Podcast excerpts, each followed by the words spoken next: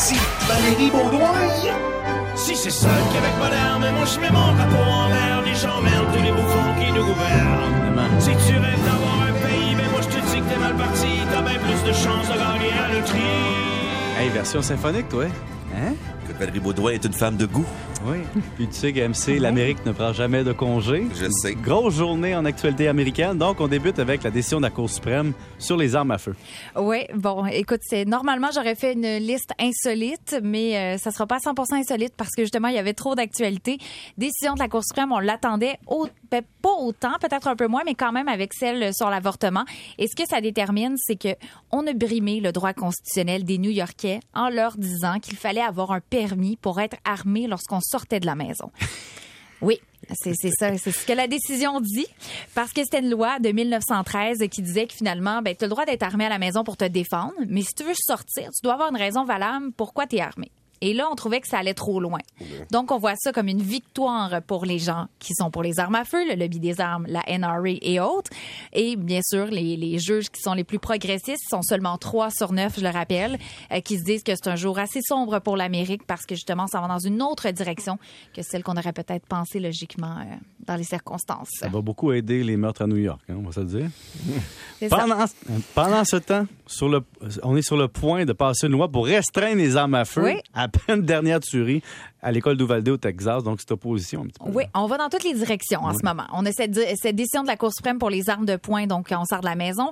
Et là, on a eu les la tuerie d'Uvalde avec les enfants qui sont décédés. On, on s'en souvient. La tuerie dans l'État de New York aussi, où on a visé des Afro-Américains dans une épicerie. Alors, on a un contexte assez difficile et on a réussi à avoir ce, ce comité, je le rappelle, qui a dit, ben écoutez, on est 10 sénateurs républicains, 10 sénateurs démocrates, puis on va réussir à s'entendre pour passer une loi. Ça fait à peu près 30 ans qu'on n'en a pas passé. Est-ce qu'elle va aller assez loin? La réponse est non. Mais quand même, on s'est entendu, on a fait des négociations et là, on a déjà passé l'étape la plus cruciale aujourd'hui parce qu'on avait besoin de 60 votes sur 100 pour ce qu'on appelle fermer un peu la période de questions avant le vote officiel et on est allé chercher 15 votes de républicains. C'est très rare qu'on réussisse à aller chercher ça, donc même 5 de plus que ce qui était nécessaire.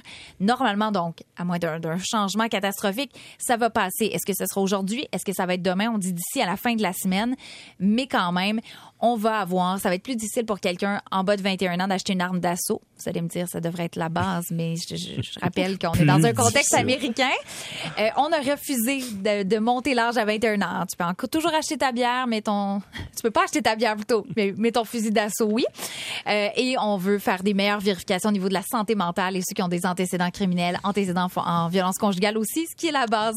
Je me, ré- je me répète, mais c'est quand même une loi qui va être passée à ce niveau-là. On m'apprend à l'instant que les Américains sont rendus en 1898. Eux, ils reculent. Là. En fait, au lieu d'avancer dans les années, ils retournent vers l'âge de Jésus-Christ. Il y a aussi une cinquième journée d'audience publique de la commission d'enquête sur l'attaque du Capitole. Qu'est-ce qu'il y a de spécial? Oui, et ça se déroule encore. Je lève les yeux et c'est en ce moment, là, ça a débuté à 15 heures. Aujourd'hui, on s'intéresse à quoi? Les pressions de Trump et les gens autour de lui sur le département de la justice. Parce qu'il y, a un- y a un procureur général qui est l'équivalent du ministre de la Justice qui a démissionné après, euh, disons, les allégations qu'il y avait eu des fraudes électorales. On n'a pas trouvé de preuves. Lui, il a quitté en décembre. Après ça, on l'a remplacé par quelqu'un d'autre par intérim. Et lui, quand il voulait pas aller de l'avant en disant qu'il y avait eu un complot majeur à travers les États-Unis et que finalement, on, on, on voyait pas de preuves de ce complot-là et qu'il a dit non, je vais pas écrire une lettre à ce niveau-là. Non, je vais pas ouvrir d'enquête quand c'est pas nécessaire. Non, je vais pas dire que vous avez gagné l'élection si c'est pas vrai, Monsieur Trump. Il a voulu le remplacer par une autre personne. Finalement, il s'est, restreint juste avant ça parce que ça aurait pu avoir des, des conséquences un peu à l'époque de Nixon quand il y avait eu le- la purge à l'interne où tout le monde démissionnait parce qu'on voulait justement faire démissionner certaines personnes. Donc, ces audiences-là aujourd'hui, c'est de montrer tout ce complot-là, cette pression sur l'appareil judiciaire qui, je rappelle, est divisé du politique normalement. Parce que dans la pratique, en ce moment, c'est toujours le cas. Mais ils ont tenu leur, ils ont tenu leur bout. Puis, euh, de ce qu'on sait, ils n'ont pas justement cédé à ce que M. Trump leur demandait. Pendant tout ce temps-là, tu aurais peut-être une nouvelle insolite pour moi. Mais J'ai oui, ça sur papier. c'est le cadeau du jeudi parce qu'il faut quand même une nouvelle insolite. Avant la- Cadeau- le fameux Le cadeau oui, du jeudi. J'aimerais que ça soit une nouvelle promo, d'accord? Euh, alors le cadeau, oui, le cadeau du jeudi à Pierre-Yves, c'est tout dans ce contexte-là, Ah là, oui, quand oui. même. Le jeudi, Le jeudi quand de je la remplace Saint-Jean. une fois par année. De la Saint-Jean. Oui, tout ça m'inquiète, mais on va y aller. Bon, et je vais vous parler du patriotisme, mais peut-être à l'extrême. Hein, Je vais vous présenter une vidéo qui a été virale, qui a même été retirée de certaines plateformes pour euh, incitation à à la violence. On- ce qui est représenté, c'est l'ancien gouverneur euh, que vous allez entendre dans un instant du euh, l'ancien gouverneur du Missouri qui lui veut se représenter.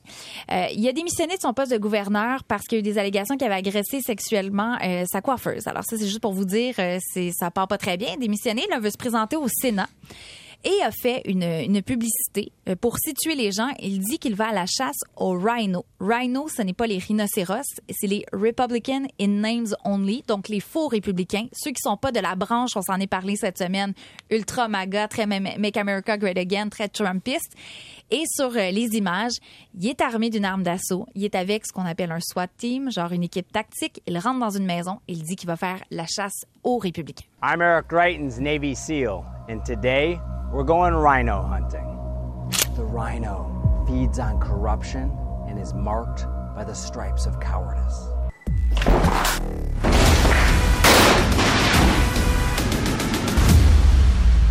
Join the MAGA crew. Get a rhino hunting permit. There's no bagging limit, no tagging limit, and it doesn't expire until we save our country. Donc, qu'est-ce qu'on voit là durant Un qu'il- appel à la violence. Il rentre dans une maison avec le SWAT, on défonce Ouais. la porte, on rentre et on dit allez vous procurer votre permis de rhino hunting, d'aller faire la chasse. Puis et quand il tire, il tire des vrais gens ou il tire dans le. ben, le- on les, on voit On le pas, voit pas. on voit pas de gens. Ce qu'on comprend, c'est qu'il dit que tant qu'on n'a pas retrouvé notre pays, on doit se défendre. Il n'y a pas de deuxième degré là-dedans. Là. C'est premier, dit premier, non, premier. non, degré. lui, il dit que c'est de l'humour parce que là, on s'entend qu'on. Pour s'en sortir. Ben oui, pour Un s'en sortir. Mais le sous-texte est là. Le texte de dire il y a des vrais républicains et il y a les autres. Et les vrais républicains, c'est les Trumpistes. Et ceux qui sont pas des vrais, ben eux, ils devraient pas être dans le parti. Et c'est toujours peur de guerre civile que les gens pensent exagérer et que même moi, je me dis, on se rendra sûrement pas là, là on s'entend. Mm-hmm. Mais quand même, quand on est rendu au sein même de ton parti, où tu dis qu'on devrait faire la chasse aux autres s'ils sont pas aussi extrêmes que toi tu le souhaites, Mm. on n'est pas dans le débat d'idées.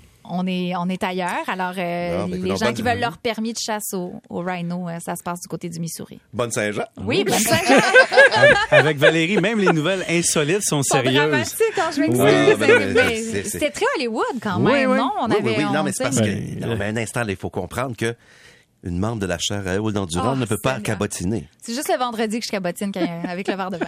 Merci Valérie. Au retour, c'est pas la fin du monde. Il est pas 7 heures, mais on reçoit le rough and tough Marc Labrèche. Wow!